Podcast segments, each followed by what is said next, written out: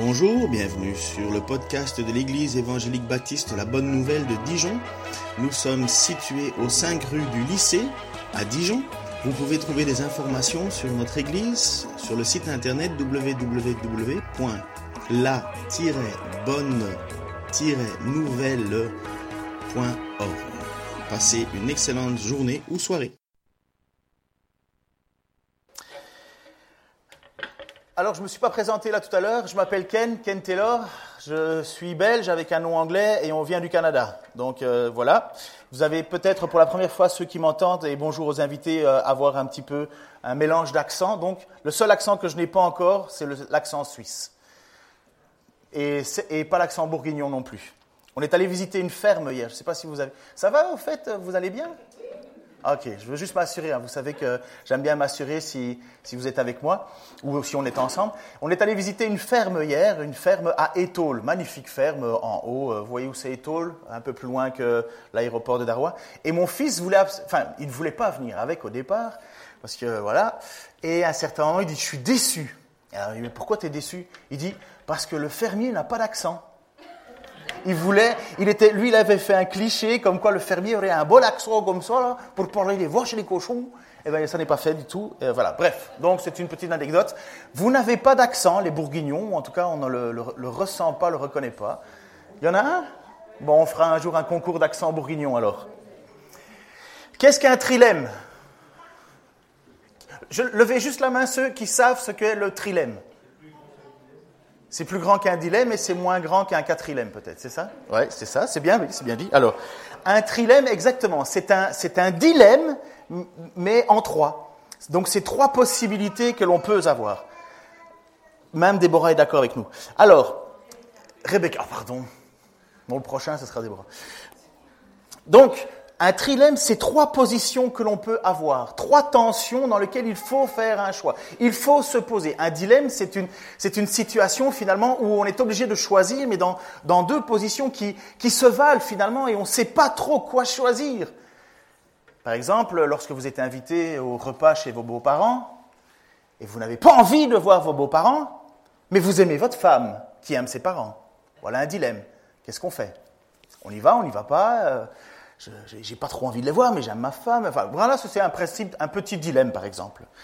Euh, un autre dilemme, c'est que vous aimez le chocolat, mais vous savez que ça fait grossir. Vous voulez pas grossir, mais vous aimez le chocolat. Là, on se retrouve devant un autre dilemme. Mais le dilemme qui se trouve dans l'écriture est quand même un petit peu plus important. Et on continue le livre, euh, l'évangile de Marc, l'explication de l'évangile de Marc, et on est au chapitre 2, verset 20 à 30. Et on découvre qu'il existe un trilemme. Alors, voici comment commence euh, ce passage. Jésus à la maison de nouveau, donc à Capernaum, et la foule s'y pressa au point que lui et ses disciples n'arrivaient plus à manger. Quand les membres de sa famille l'apprirent, ils vinrent pour le ramener de force avec eux. Ils disaient, en effet, il est devenu fou il a perdu le sens. Comme vous le savez, depuis le début de son ministère, Jésus attire les foules. Les gens viennent à lui, mais en nombre incroyable, euh, au, point qu'il est obligé, il y a tellement de monde qui, est autour de lui qu'il est obligé, il ne peut plus rester dans les villes, il doit aller à l'extérieur des villes, parce que les villes ne peuvent plus le contenir, il faut qu'il soit, il, faut qu'il ait des grands espaces, et en même temps, il y a, il y a tellement de foule qui vient qu'à un certain moment, le texte nous dit, juste avant, le texte nous dit qu'il a fallu qu'il ait une barque pour monter euh, dans cette barque et être au bord de l'eau pour qu'il puisse annoncer son message. C'est normal, parce que Jésus attire les foules, il guérit les malades, il délivre les gens qui sont possédés, il, il nourrit même... Pardon, on verra ça avec un, un, exemple de, bénédiction qu'il a fait lorsqu'il a nourri 5000 euh, personnes, 5000 hommes. le texte dit sans compter les femmes et les enfants, donc ça doit faire une grande masse. il nourrit à partir de 5 pains, de poissons. Toutes ces choses-là, ça attire et attire et attire le monde. Et Jésus va se retrouver à un certain moment en rentrant dans la ville et tellement débordé qu'il n'a même plus le temps de manger.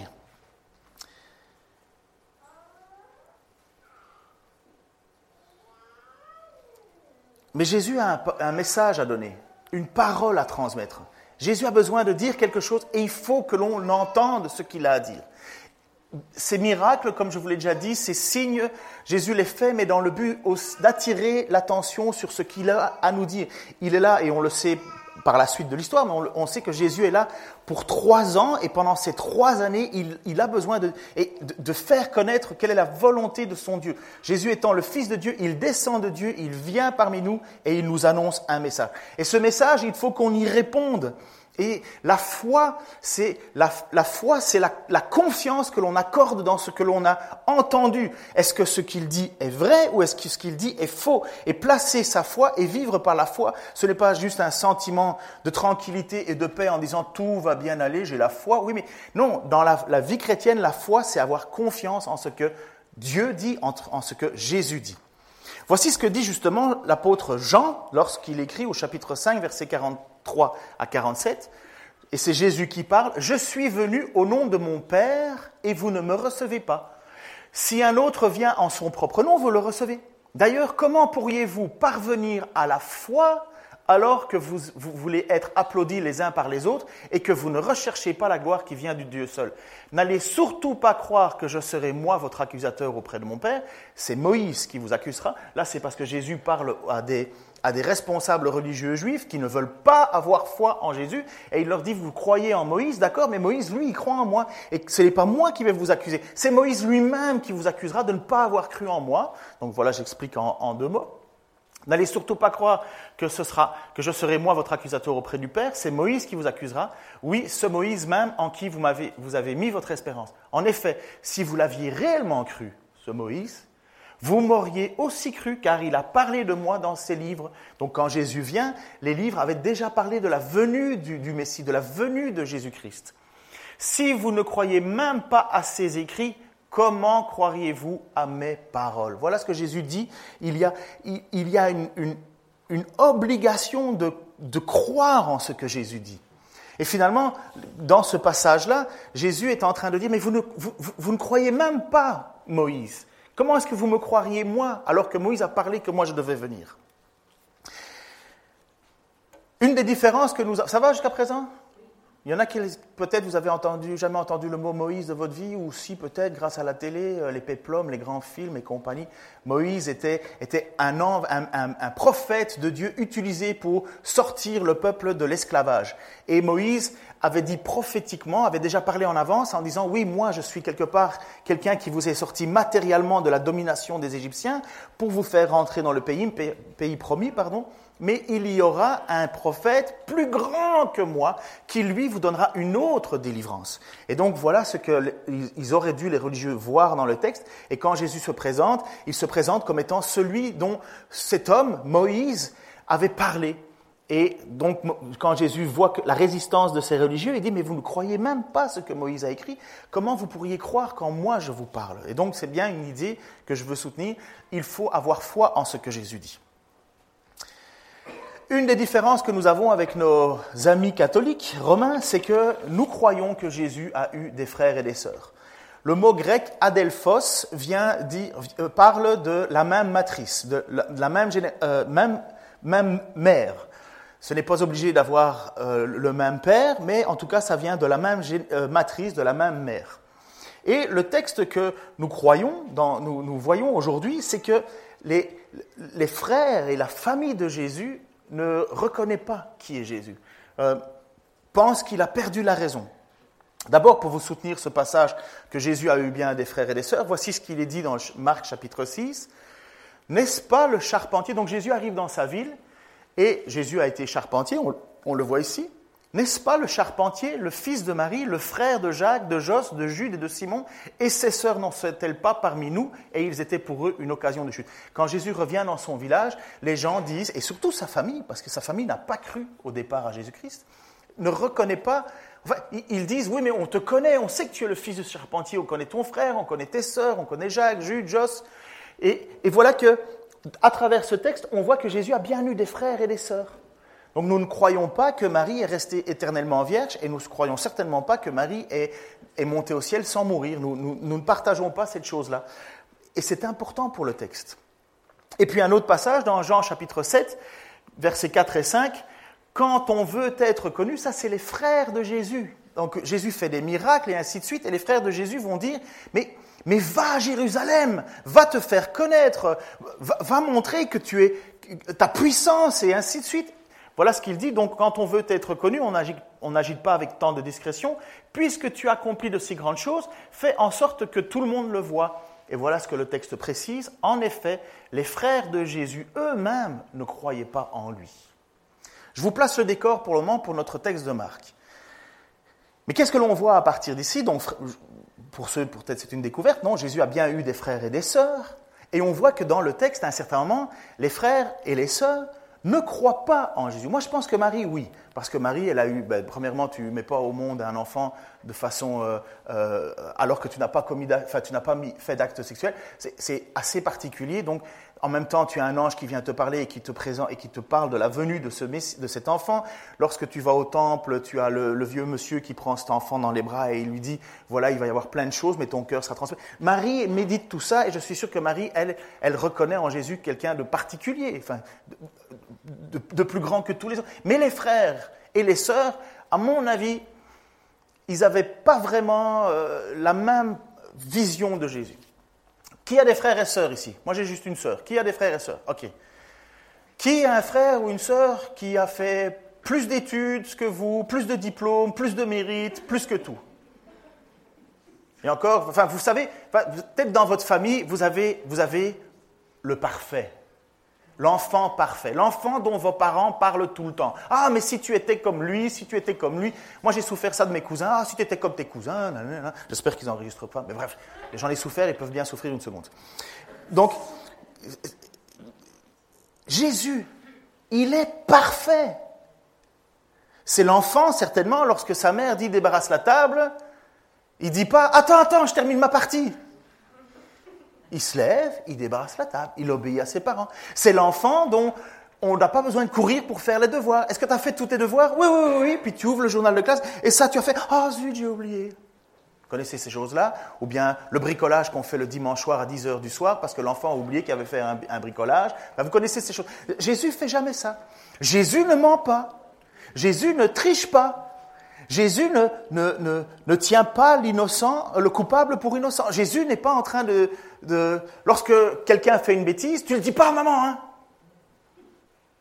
Non, Jésus, si on l'interroge, il va dire, oui, oui, c'est lui. Il va pas mentir. Donc, imaginez qu'avoir un frère parfait dans la maison, comme ça peut mettre une petite tension. Et je comprends que les frères et les sœurs de Jésus n'ont pas forcément directement cru en lui. Euh, certainement quand Jésus a commencé son ministère et, alors a, parcouru les foules, a guéri des gens, parce que le texte nous dit, ou nous laisse sous-entendre que pendant les 30 premières années de sa vie, Jésus, il n'a pas bougé. Il, ne s'est pas mis en avant. On n'a pas de texte qui parle de, du ministère de Jésus avant 30 ans. On a juste un passage de lorsque Jésus a 12 ans et euh, finalement les, les, responsables religieux l'interrogent, parlent avec lui et ils sont étonnés du savoir de cet enfant mais on n'entend rien, on voit rien dans l'histoire qui nous, parlerait que Jésus aurait accompli des miracles et des ça. Donc vous voyez que finalement, le, et, ce que l'on en déduit, c'est qu'à un certain moment, Jésus commence son ministère, des foules entières se déplacent, et à un certain moment, la famille vient voir Jésus, voit qu'il y a tellement de monde autour de lui, voit que Jésus n'a même plus le temps de manger, et quelle est leur première réaction? Et T'as perdu la tête ou quoi, Jésus? Tu fais quoi là? Euh, Tu peux remettre le, passage juste avant, s'il te plaît? Euh, Encore un peu. Voici, quand les membres de sa famille l'apprirent, donc euh, il y avait des foules qui se déplaçaient et ainsi de suite, ils lui dirent, ils voulaient d'abord le ramener de force, allez, rentre à la maison, arrête tes bêtises, tu, as perdu la tête, tu as perdu la vision, qu'est-ce que tu fais? Donc on voit bien qu'à ce moment-là, les frères n'ont pas cru en Jésus. Ils n'ont pas cru dans le message de Jésus. Ils ont constaté des foules entières. Ils ont constaté certainement les miracles. Ils ont constaté les, actions, les guérisons. Mais leur conclusion à eux, à ce moment-là, t'es fou, quoi. T'as perdu la raison. Et pour beaucoup de chrétiens, des gens qui donnent leur vie à Dieu, à un certain moment, peut-être que votre famille vous a dit, mais qu'est-ce que tu fais? Est-ce que tu es devenu fou? Moi, à travers ma vie, j'ai pas fait, euh, j'ai fait pas mal de bêtises, mais à un certain moment, je me souviens que quand Dieu a touché mon cœur et que j'ai accepté son pardon, euh, mes parents, la première conclusion qu'ils ont fait, c'est bon, ça va lui passer. Ça va lui passer. Euh, encore une strip. Une strip, c'est un mot. Oui, mais c'est un mot belge. Une strip, ça veut dire encore une, encore une histoire. Je ne sais pas s'il y a quelqu'un qui peut. Donc, encore, un, encore une invention. Ça va lui passer. Il faut dire que quelques mois avant, j'étais en train de convaincre mes parents que c'était une bonne chose de fumer du hashish et je voulais leur en vendre. Alors, vous imaginez. Euh, et je leur avais expliqué que c'était chez les Égyptiens et compagnie et compagnie. Donc, vous comprenez que quand je leur ai dit, j'ai placé ma foi en Jésus, mes parents se sont regardés en se disant, bon, encore un truc. Et c'est exactement ce qui se passe. Bon, Jésus n'a pas fait ces bêtises-là, bien sûr. Mais c'est exactement ce que Jésus se, passe pour Jésus. La famille vient et ils le prennent pour un fou. La troisième euh, façon de voir, euh, dans notre trilemme, n'oubliez pas, c'est notre objectif, nous voyons euh, que l'on peut croire en Jésus. Première attitude, considérer que Jésus est fou. Deuxième attitude, qui est sous-entendue dans notre texte d'aujourd'hui, c'est de croire en Jésus, c'est d'avoir foi en Jésus, c'est de dire oui, je crois, ce qu'il dit qu'il est, je crois ce qu'il a fait et je crois ce qu'il promet et je crois ce qui, que ce qui accomplit est vrai. Et le texte de Jean nous dit d'ailleurs dans son évangile, merci, Jésus a accompli sous les yeux de ses disciples encore beaucoup d'autres signes miraculeux qui n'ont pas été rapportés dans ce livre, donc l'évangile de Jean. Évangile, ça veut dire bonne nouvelle. Hein. Mais ce qui s'y trouve a été écrit pour que vous croyiez que Jésus est le Christ, le Fils de Dieu, et qu'en croyant, vous possédez la vie en son nom. Ça, c'est une deuxième attitude dans notre trilemme.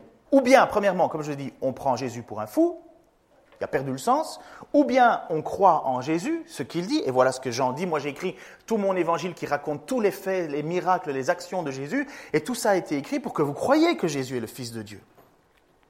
Et puis vous avez une troisième attitude que je vous encourage de ne jamais avoir, mais qui est dans notre texte de ce matin, Marc 3, 22. Les spécialistes de la loi qui étaient venus de Jérusalem disaient, il est sous l'emprise de Belzébul, c'est par le pouvoir du chef des démons qu'il chasse les démons. Je remets le contexte. Des foules entières sont tout autour de Jésus. Il y a des gens qui croient, qui espèrent, il y a des gens qui sont guéris, bien sûr, il y a des gens qui sont, délivrés. Il y a la famille qui dit, écoute Jésus, arrête, ça suffit là, tu n'as même pas le temps de manger, rentre à la maison, euh, arrête, c'est une folie. Vous en avez d'autres, comme je vous dis, au milieu, y croient. Et puis vous avez une troisième catégorie, les chefs religieux, qui ne peuvent pas nier ce qui se passe, parce qu'ils voient la foule, ils voient les gens, tout, tout, le monde est là. Ils constatent les guérisons. Il, vient d'y avoir un muet aveugle qui se met à parler et à voir. Ce n'est pas tous les jours. Hein. Surtout sans intervention médicale, rien du tout. Donc, ils ne peuvent que constater ces choses-là, mais plutôt que de reconnaître que cette, cette grâce vient de Dieu, ils disent, c'est par le pouvoir du diable que tu fais ces choses-là. Ah, ça c'est la troisième position dans notre trilemme, c'est le fait de rejeter consciemment qui est Jésus et ce qu'il fait. Et surtout, de lui dire que ce pouvoir vient du diable. Aucune de ces trois réactions est sans conséquence. Aucune. L'un offre le pardon direct, si tu crois de ta bouche, je vais vous lire le passage. La deuxième, elle te donne une possibilité de réflexion, puisque nous voyons que par la suite, les frères de Jésus ont cru en lui. Euh, dans la Bible, vous trouverez l'épître de Jacques. On est convaincu à 98% que c'est bien Jacques, son frère, qui l'a lu, qui l'a écrite. Après ça, vous avez l'épître de Jude, qui a été écrite. Donc on, sait qu'ils sont devenus croyants, ils ont suivi Jésus, mais après sa mort et sa résurrection. Et la troisième attitude, elle est une condamnation sans appel. Sans appel. Prenons le fait de croire en Jésus. Ok, je, lis les évangiles, je lis l'histoire, je connais l'histoire, à l'époque ou aujourd'hui, et j'y crois. Voici ce que Paul dit dans l'Épître aux Romains. Quelle est donc La parole de Dieu est tout près de moi. Elle est dans ta bouche et dans ton cœur. Cette parole, c'est celle de la foi. Foi en Jésus. Ce n'est pas une espèce de puissance euh, euh, désarticulée, c'est la foi dans ce que Dieu a fait. Et c'est celle que nous annonçons. Vous voyez que c'est une histoire, l'évangile. En effet, si de ta bouche tu déclares que Jésus est Seigneur, et si dans ton cœur tu crois que Dieu l'a ressuscité des morts, tu seras sauvé. Car celui qui croit dans son cœur, Dieu le déclare juste, celui qui affirme de sa bouche, Dieu le sauve. En effet, l'Écriture dit, celui qui met sa confiance ne connaîtra jamais le déshonneur. Cette idée de déshonneur, c'est l'idée de tu ne finiras pas en enfer. Pourquoi? Parce que si tu crois, tout est centré sur Jésus, si tu crois que Jésus est Seigneur, ça veut dire j'étais chef de ma vie, je ne suis plus chef de ma vie. C'est Jésus qui est le chef de ma vie. Je me perdais, je vivais n'importe comment, mais, mais, mais je place ma foi en Jésus. Et la deuxième chose, et qui atteste que Jésus est totalement qui il est, si tu crois dans ton cœur, ça veut dire que tu en es convaincu. Tu en es convaincu, tu, tu, es prêt à donner ta vie pour cela. Tellement tu en es convaincu, si tu crois dans ton cœur, que Dieu l'a ressuscité d'entre les morts. Parce que ça n'arrive pas tous les jours, une résurrection. Mais qu'est-ce qui prouve que Jésus est bien le Fils de Dieu? Comme dit Paul dans son épître aux Romains, déclaré Fils de Dieu avec puissance par la résurrection.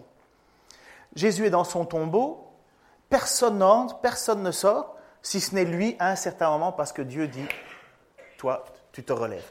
Ressuscité par la puissance des morts. Et donc ces deux choses-là, premièrement, croire que Jésus est Seigneur et Sauveur, ça veut dire plier le genou, reconnaître que ce n'est nous sommes pécheurs et que nous avons besoin d'un Sauveur, d'un Seigneur. Et la deuxième chose, si tu es convaincu qu'il est ressuscité, ça veut dire que Dieu est vivant, Jésus est vivant, il agit aujourd'hui, eh bien, tu seras sauvé. Ça, c'est la foi. Ça va, vous êtes avec nous? On met déjà une note, comme à l'école des fans, pour voir, c'est pas une note pour moi, une note pour vous, si vous avez compris. Vous êtes, euh, on va sur 10, on, espère le 7 Allez, oui. Le 10, parfait. La deuxième attitude, c'est cette période où l'on essaye de connaître qui est Jésus. Comme les frères de Jésus, c'est manifeste que Jésus est là. C'est manifeste que ce qu'il fait, mais ils n'arrivent pas à saisir ce, qui arrive vraiment. Est-ce que Jésus est un simple homme? Est-ce que c'est juste notre frère, le fils du charpentier? Ou est-ce que Jésus est vraiment qui il est? Et il y a comme une période de doute, de, questionnement. Mais cette période de doute et de questionnement nous amène toujours au même point. Si Jésus n'est pas le Sauveur, si Jésus n'est pas celui qui nous pardonne de nos fautes, nous sommes toujours dans un système où nous essayons nous-mêmes de nous sauver. Bon, je sais que je parle à 90% à des chrétiens, mais si tu n'as pas un avocat devant Dieu, qui va parler à ta place? Parce que Jésus-Christ se définit comme étant notre avocat. Il est mort à notre place pour payer notre faute. Donc si tu n'as pas d'un avocat devant Dieu, qui va plaider ta faute à, toi? Mais vous. Qui a déjà regardé ces séries américaines euh, ou polonaises où finalement la personne dit tu as besoin d'un avocat et lui dit non, je ferai ma défense moi-même et ainsi de suite et ainsi de suite. Le problème c'est que quand on se présente devant Dieu, on n'est pas innocent. On est coupable. On est coupable parce que d'une manière ou d'une autre, nous n'avons pas obéi à la loi. Voici ce que Jacques va dire, donc le frère de Jésus, qui finalement a donné sa vie à Dieu, à Jésus. En effet, celui qui désobéit à un seul commandement de la loi, même s'il obéit à tous les autres, se rend quand même coupable à l'égard de la loi. Alors peut-être que vous n'avez jamais été meurtrier. Moi non plus, jamais été meurtrier. J'ai pas trompé ma femme. Je suis pas adultère. J'ai pas, peut-être pas fait toutes ces choses-là. Mais il y a bien un commandement que j'ai transgressé de la loi de Dieu. Premier commandement, tu aimeras ton cœur, Dieu de tout ton cœur, de toute ta force, de toute ton âme. Déjà, rien que ça, je ne l'ai pas accompli. Tu ne te feras pas d'image taillée, d'idole, de représentation. J'ai, dans, ma, jeunesse, j'ai idolâtré des gens. Et, c'est plus, c'est placer sa foi dans, On le fait avec le loto, les gars. Et les filles, bien sûr. Qui a déjà rêvé euh, Il y a un Belge qui a gagné 168 millions, c'est pas moi, d'euros à l'euro-million il y a quelques semaines. Qui s'est déjà mis à, rêver de ce qu'il ferait avec 168 millions? Ou même un million? Alors on commence à faire des plans sur la comète et ainsi de suite, et, finalement on s'invente, on est en train d'idolâtrer l'argent. On croit que on va pouvoir faire quelque chose. Mauvaise nouvelle, la majorité de ceux qui ont gagné des grandes fortunes sont tous pauvres quelques temps après, ils ont tout lidapidé. D'abord, ils se découvrent des amis qu'ils ne connaissaient pas, Et puis il découvre un ami qui ne pensait pas aussi, euh, aussi puissant, ça s'appelle les impôts. Et puis il y a le banquier, les assurances, les ci, les là, et puis après ça, on s'imagine euh, voilà, que c'est un puissant fin, et la majorité, je pense que vous avez déjà vu ça, mais la majorité des gens qui ont placé leur espoir en l'argent, et dans ces gains comme ça, ils ont, ils sont, ils sont, c'est une vie triste. Euh, je, je, me suis perdu là. Quelqu'un peut me résumer? Voilà, alors si on désobéit à un seul des commandements, donc on place notre, on désobéit à une partie de la loi, on désobéit à toute la loi. Merci Pascal. Pour montrer aussi que ne pas faire de choix. J'ai des amis, quand je leur parle de Dieu, ils me disent Ouais, ouais, un jour, euh, un jour peut-être, euh, ils veulent d'abord vivre une vie, faire ce qu'ils veulent, faire les fous, et puis se dire Ouais, peut-être qu'un jour, je, au moment opportun, quand je serai vieux, parce que l'Église, c'est pour les vieux. Hein. Dieu, c'est pour les vieux, c'est pour les mamies. Ça fait de la bauderie devant, avec un petit chapelet, et euh, ça regarde la télé, euh, le culte le matin, euh, enfin bref, à la télé. Donc, quand, je serai vieux, je serai religieux. Le problème, c'est que ne pas faire de choix, c'est faire un choix, et tu ne sais pas quand est-ce que tu vas mourir. Regardez ce que Jésus va dire à un vieux monsieur. Un vieux monsieur qui, qui est religieux, et qui cherche à savoir comment on fait pour être sauvé. Ça veut dire comment on fait pour, le jour où je passe devant Dieu et que je suis en jugement, comment je fais pour que Dieu me dise, je te pardonne de toutes tes fautes, tu peux rentrer dans mon salut. Il va dire à un certain moment Jésus, voici le moyen, en effet Dieu a envoyé son Fils dans le monde, non pas pour le condamner, mais pour qu'il soit sauvé par lui. Alors tout le monde dit, ouais, super, Jésus n'est pas là pour nous condamner, je ne suis pas condamné. Donc je peux attendre d'être vieux et de faire de la broderie. broderie. Non. Celui qui met sa confiance en lui n'est pas condamné. Mais celui qui n'a pas foi en lui, il l'est déjà. Il est déjà condamné car il n'a pas mis sa confiance en la personne du Fils unique de Dieu. Et voici en quoi consiste sa condamnation. C'est que la lumière est venue dans le monde, mais les hommes lui ont préféré les ténèbres parce que leurs actes sont mauvais. En effet, celui qui fait le mal déteste la lumière et il se garde bien de venir à la lumière de peur que ses mauvaises actions ne soient relevées. Ça veut dire que quand on entend le message de Jésus et que l'on dit plus tard, c'est pas que tu es neutre, c'est que tu es déjà condamné par Dieu qui dit, regarde, je te donne le moyen d'être sauvé, mais tu l'acceptes pas. Mais ça ne change pas ton point, tu es toujours condamné. Les frères de Jésus qui n'acceptaient pas Jésus parce qu'ils étaient dans une incrédulité, ça leur, a, mis du temps, mais finalement, ils étaient déjà condamnés. Vous comprenez le point? C'est que devant Dieu, si on n'accepte pas le moyen qu'il nous donne pour être sauvé, eh ben, on ne va pas se sauver nous-mêmes puisque nous sommes tous pécheurs face à la loi. Ça veut dire que quand Dieu va nous demander, de, va juger notre vie, on ne va pas pouvoir dire, moi j'ai jamais fait de faute. Dieu va te répondre, j'en ai un seul qui a jamais commis de péché. Il s'appelle Jésus-Christ. Il est mort pour toi.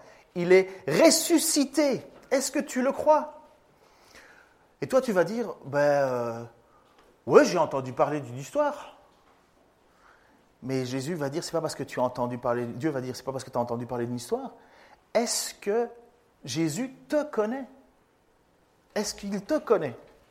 Et alors voilà, donc ça j'ai expliqué la, deuxième attitude, finalement, qui, cette incrédulité finalement qui est un choix, c'est ne pas faire de choix, c'est le faire de choix contre. Et le troisième point, qui honnêtement a fait couler beaucoup d'encre. Ça va jusqu'à présent? On est toujours à 10, Pascal? Ça va? Ok, parfait. Pour les autres? Ah, ok, c'est bien. Enfin, euh, quand je parle de 10, je ne parle pas d'évaluer ce que je suis en train de dire. Je veux savoir comment vous avez compris. Parce que si je dis tout ça et finalement vous ne comprenez rien, à quoi ça sert? Dans le sens, ce qui est utile, c'est de comprendre quelque chose. Et la troisième attitude, cette attitude qu'il ne faut absolument pas avoir. Elle est présentée à différents endroits de la Bible. Elle a fait couler énormément d'encre. Vous savez pourquoi? Et ça, je suis sûr qu'en français, en, québécois et en belge, c'est le même mot. Parce que ça fout la pétoche. Pétoche, on comprend? Parce que ça fait peur.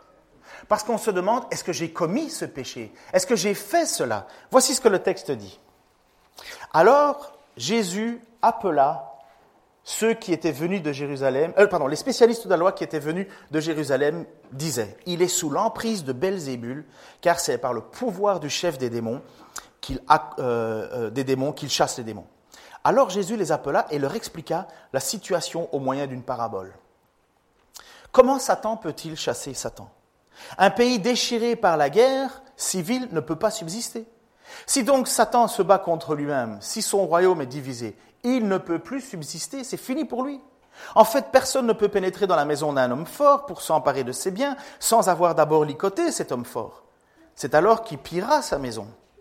Vraiment, je vous avertis, tout sera pardonné aux hommes, leurs péchés et les blasphèmes qu'ils auront prononcés. Mais si quelqu'un blasphème contre l'Esprit Saint, il ne sera pas pardonné. Il portera éternellement la charge de ce péché. Jésus leur parla ainsi parce qu'ils avaient dit il est sous l'emprise d'un esprit mauvais.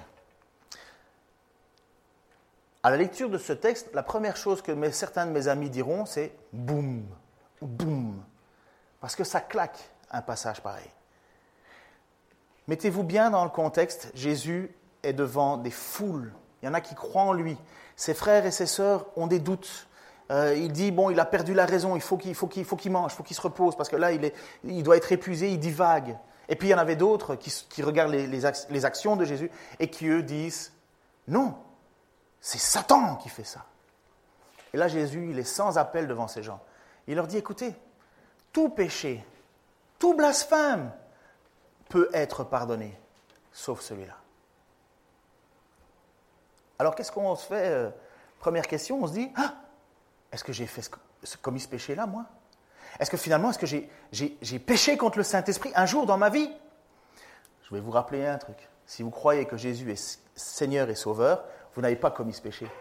Si vous croyez que Jésus est le Fils de Dieu, qu'il est mort et ressuscité d'entre les morts, enfin, et qu'il est ressuscité d'entre les morts, et qu'il est le Seigneur de votre vie, vous n'avez jamais commis ce péché. Parce que Jésus dit clairement que jamais nous pourrons vivre ou reconnaître Jésus si tu crois que Jésus est Seigneur, et si même tu as peur d'avoir un jour commis, ce, péché, tu ne l'as pas fait. Tu ne l'as pas fait. Par contre, il y a des personnes, et voilà le sens du texte,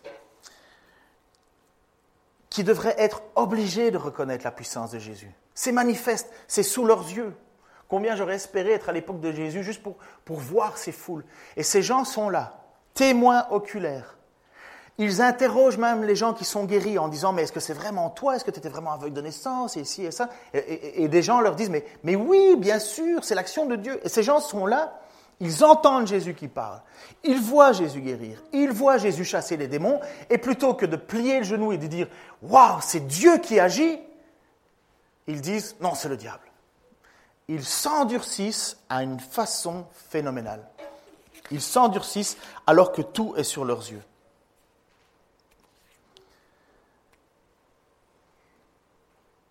Certainement, tu as déjà blasphémé contre Dieu. Avant ma conversion, j'ai dit des mots à tort et à travers au sujet de Dieu. Je ne voulais pas être chrétien. J'ai dit du mal de Jésus. Jésus, j'ai dit plein de choses qui étaient, qui étaient folles. J'ai commis des fautes. J'ai péché, bien sûr. Je ne suis pas devenu chrétien parce que j'étais parfait. C'est justement parce que j'étais totalement imparfait que un jour je savais que j'allais devoir rendre des comptes à Dieu qu'il a fallu que le message de Jésus vienne à moi pour me dire, mais je veux te pardonner, je veux effacer ta dette. Tout péché sera pardonné, tout blasphème sera pardonné, même contre Jésus, puisque euh, plusieurs textes parlent de cette même situation. Voici ce qu'il est dit dans un des textes, je ne sais plus. Vraiment, euh, si quelqu'un s'oppose au Fils de l'homme, et lui, Fils de l'homme, c'est Jésus, et lui sera pardonné. Donc, si j'ai péché, on a tous péché. Si j'ai blasphémé, ça veut dire si j'ai dit des choses à tort et à travers contre Dieu, si j'ai dit des choses à tort et à travers contre Jésus, ça peut être pardonné. Voilà ce que le texte nous dit. Il peut pardonner. Ça sera pardonné en plaçant notre foi en Jésus. Mais contre le Saint-Esprit, il ne recevra pas de pardon, ni dans la vie présente, ni dans le monde à venir. Ça veut dire qu'il y a un moment, le coup près tombe. Boum. Comment comprendre ça? Premièrement, rappelez-vous, tout peut être pardonné. Tout péché peut être pardonné. Tout blasphème peut être pardonné. Toute attaque contre Jésus peut être pardonnée. Parce que c'est le but de Dieu. Nous sommes condamnés et il veut nous sauver. Mais il y a un péché, comme nous dit le texte, qui ne sera pas pardonné. Et nous ne pouvons pas faire de torsion au texte. Nous ne pouvons pas dire, ah oui, mais c'est pas vraiment ça qu'il voulait dire. Euh, on a, aujourd'hui, on a fait des recherches on a découvert euh, une inscription sur une porte. Non, il est clair, Jésus. Il dit, attention, il y en a un qui n'est pas pardonnable. Lorsque nous mettons ensemble ces trois évangiles, on voit que c'est grave, c'est important, c'est sans appel quelque part. Peut-être que vous avez lu un jour ce passage en lisant votre Bible et vous avez eu des angoisses. Moi aussi. J'ai lu ça et je me suis dit, ah, finalement, est-ce que, je vais me retrouver un jour devant Dieu et il va me dire, ah non, tu te souviens, le 7 juillet 2015, à 17h34, tu as péché contre le Saint-Esprit et tu as tout perdu. Non, c'est pas ça. Le péché contre le Saint-Esprit, c'est exactement ce que le texte dit. Jésus leur dit parce que vous avez cru que je faisais toutes ces choses par Belzébul, parce que vous avez cru que que j'étais le suppôt du diable. Ça veut dire qu'on passe à côté et on s'entête alors que c'est une évidence. On dit non, je ne crois pas que Jésus est fils de Dieu. Pire, je crois que l'esprit qui l'anime est l'esprit du diable. Et finalement, on s'endurcit, on endurcit son cœur. Volontairement, on dit non. On est convaincu, mais on dit non. On le sait par la, la raison, mais on dit non. Je vais vous montrer ce que dit un, homme qui s'appelle euh, je pense que c'est ça, voilà. Et il parle au sujet de ce texte, au sujet de ces pharisiens, donc ces hommes de loi, qui, alors que tout est manifeste dans leurs yeux, devant leurs yeux, s'entêtent. Ils ont remplacé la repentance par l'endurcissement. Puisque Dieu, ce qui nous appelle, c'est à nous repentir, à demander pardon pour nos fautes. La confession par le complot plutôt que de dire Seigneur, tu es, euh, Jésus, tu es Seigneur, ils vont comploter pour le faire mourir, ils vont tout faire et tout mettre en œuvre, pour le clouer sur une croix, pour le crucifier. Par leur propre dureté criminelle et leur dureté, et leur dureté totalement inexcusable, ils se sont damnés eux-mêmes. Leur péché est impardonnable parce qu'ils refusent d'emprunter le chemin qui mène au pardon. Pour un voleur, un adultère, un meurtrier, il y a de l'espoir. Le message de l'Évangile peut les inciter à crier Ô Dieu, aie pitié de moi, un pécheur. Mais quand un homme s'endurcit au point de ne plus prêter attention aux pulsions du Saint-Esprit et de ne même plus écouter sa voix qui les supplie et les avertit, il se place sur la route qui mène à la perdition. Pécher contre le Saint-Esprit, ce n'est pas une phrase maladroite qui serait sortie de ta bouche. Ça n'a rien à voir avec ça. On est tous, on est tous si je vous dis dans le champ, vous comprenez cette expression? Encore une fois, une expression québécoise, on est tous dans l'erreur. Si on pense que c'est juste une phrase qu'on aurait dit à un moment donné et que ça nous ferme toute porte alors que nous continuons à crier à Dieu, aie pitié de moi, aie pitié de moi, c'est pas on, on a l'esprit qui nous motive, parce que c'est l'esprit qui nous pousse à crier à Dieu.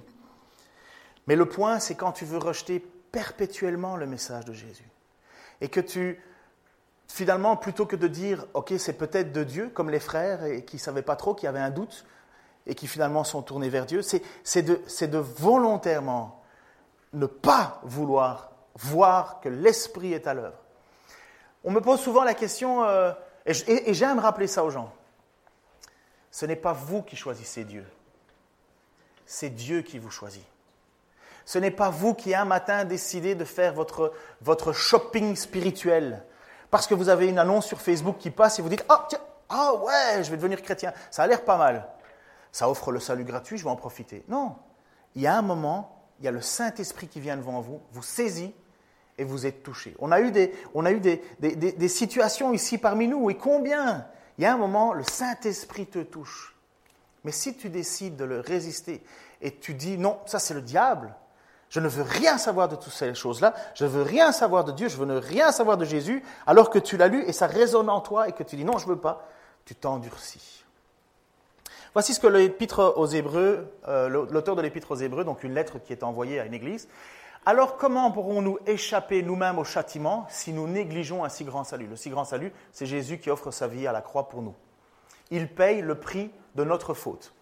Car ce salut a tout d'abord été annoncé par le Seigneur lui-même. Ceux qui l'ont entendu en ont ensuite confirmé la validité pour nous et Dieu a authentifié leur témoignage en y ajoutant le sien. Donc Dieu a fait des miracles.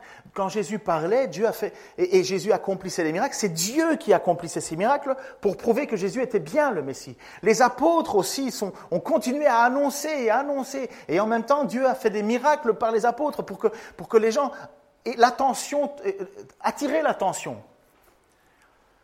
C'est-à-dire en accomplant, en accomplant plissant pardon, toutes sortes de signes miraculeux, d'actes extraordinaires, de manifestations diverses de sa puissance, et en accordant à ses témoins, selon sa propre volonté, de recevoir à chacun la juste part, euh, à chacun la juste part de l'Esprit Saint. Comment pourrons-nous échapper au jugement si nous écartons cela? Et voilà, c'est ça le phénomène de péché contre Saint-Esprit c'est qu'alors qu'il essaye de te convaincre, tu es en train de dire c'est du diable, c'est du diable. Et finalement, tu t'endurcis. Donc, pour revenir à cette histoire, je termine avec là parce que je vois que l'heure tourne. Vous avez l'histoire avec Moïse. On revient à notre Moïse. Vous connaissez l'histoire plus ou moins de Moïse et Pharaon, les dix plaies d'Égypte? Est-ce que ça résonne un petit peu dans votre, votre histoire pour, pour beaucoup d'entre vous? Oui. Dieu demande à Moïse, qui lui dit Moi je ne veux pas y aller, mais Moïse dit Si tu vas y aller. Dieu demande à Moïse d'aller parler au Pharaon. Il va voir le Pharaon avec le message que Dieu lui dit. Délivre mon peuple de ton oppression afin qu'il me rende un culte dans le désert. Ce dirait que vous pourriez vous mettre, vous, dans cette situation. Vous êtes esclave du péché, ce qui est naturel, dans notre nature d'homme, et il y a quelqu'un qui vient et qui parle au Pharaon en disant Délivre-les Délivre-les afin qu'ils puissent être sauvés et qu'ils me rendent un culte, qu'ils me, célèbrent comme Seigneur. Que fait le Pharaon dans l'histoire? Vous pouvez le lire, c'est dans le livre euh, la Genèse? Genèse, oui, merci. Dans le livre de la Genèse. Cinq fois le Pharaon s'entête. Cinq fois le Pharaon dit non. Pourtant, il y a eu des signes miraculeux. Premièrement, euh, Moïse jette un bâton, ce bâton se transforme en serpent. Après ça, il y a eu euh, des, actes de tremblement de terre, il y a eu euh, des, infestations de, moustiques, et ainsi de suite, et ainsi de suite. Cinq fois, le texte sous-entend le Pharaon s'endurcit son cœur et disait non. Et c'est marrant, mais au bout de la cinquième fois, le texte dit Dieu endurcit le cœur de Pharaon. Les cinq premières fois, c'est Pharaon qui endurcit son cœur. C'est manifeste, les miracles sont là. Et au bout de cinq fois, c'est Dieu qui dit, tu n'as pas voulu de ma grâce, tu n'as pas voulu mon appel, tu as été résistant à ce que j'ai crié à toi, c'est moi-même qui vais t'endurcir. C'est moi-même qui vais t'endurcir. Tu as, tu as dépassé la limite que je t'avais fixée. Le message de l'Évangile, c'est un message fort. Il est en train de nous dire, Dieu crie à nous pour nous sauver. Et lorsque tu en es touché, convaincu, et que tu fermes ton cœur en disant non, moi je vous encourage, de ce que je lis des textes, il y a un moment, il y a une limite, où Dieu nous endurcit lui-même. Comme le texte nous dit, si quelqu'un blasphème contre le Saint-Esprit, il ne lui sera jamais pardonné il portera éternellement la charge de ce péché. Jésus leur parla ainsi, pourquoi? Parce qu'il disait, il est sous l'emprise d'un esprit mauvais. Ça veut dire que si tu reconnais qui est Jésus, pardon d'être... C'est pesant, le texte est pesant. Mais il y a trois choix, c'est un trilemme. Ou tu crois en Jésus, tu places ta foi en lui, tu es sauvé. Ou tu dis, c'est un fou, il a, il a perdu la raison, mais finalement ça ne change pas ton état. Ou pire, tu rejettes totalement l'esprit qui veut te convaincre et tu dis je veux c'est du diable tout ça c'est c'est pas Dieu qui est derrière. Il y a un moment où Dieu dit c'est fini. Et pour nos personnes qui sont là qui sont des chefs religieux donc ils n'étaient pas sans connaissance des textes bibliques, ils n'étaient pas sans connaissance de ce que Dieu avait fait dans le passé, ils n'étaient pas sans connaissance de, de, l'espoir que Dieu donnait à son peuple, ils n'étaient pas sans connaissance, ils ont préféré fermer leur cœur, fermer leur esprit, s'endurcir, et plutôt que de, Ils ont dit, ça vient du diable, et ils se sont privés de la grâce. Et Jésus leur dit clairement, vous êtes passé à côté du pardon. Pour vous, pour moi, il y a toujours un espoir d'être sauvé. Jusqu'à la dernière minute de votre vie, vous pouvez crier à Dieu en disant, je te demande pardon. Mais si le Saint-Esprit vous convainc déjà quelquefois, jouez pas avec le feu. Jouez pas avec le feu. Ne, dites pas, oh, je vais d'abord vivre ma vie et euh, je vais laisser passer tout ça. Ne, luttez pas contre l'Esprit qui vous parle. Seigneur, je te remets ce passage et cette Église et moi, et parce que c'est un message qui est tellement lourd de conséquences, Seigneur Jésus. Merci que tu nous permettes justement à travers ta parole de, de pouvoir découvrir qui tu es et ce que tu nous présentes. Et je te remercie tout particulièrement, Seigneur, parce que tu nous dis que tu es prêt à pardonner tout péché, tout blasphème contre toi ou contre ton Fils. Tu nous permets, Seigneur, de pouvoir avoir cet espoir d'être sauvés. Et tu as tout accompli pour que nous puissions l'être. Et Seigneur, en même temps, tu nous rappelles que ne pas faire de choix, c'est en faire un. Et je te, je te demande, Seigneur, comme tu l'as fait dans ma vie, Seigneur, tu n'as pas été impatient, tu n'as pas tu n'as pas tapé du pied, Seigneur. Tu, es venu dans ma vie et tu m'as fait découvrir au fur et à mesure, grâce sur grâce, j'ai été convaincu que tu étais bien le Fils de Dieu. Et Seigneur, pour beaucoup d'entre nous, ça a été la même chose, Seigneur. Tu es venu nous convaincre petit à petit. Pour d'autres, Seigneur, tu les as convaincus de façon radicale, au, moment même. Mais Seigneur, je te prie, puisque ta parole nous demande et ta parole nous met en garde, je te prie que nous ne nous luttions pas contre ton esprit qui veut nous convaincre. Seigneur, peut-être que ta parole est encore plus, puissante que ça, peut-être qu'elle est encore plus, plus pertinente que ça.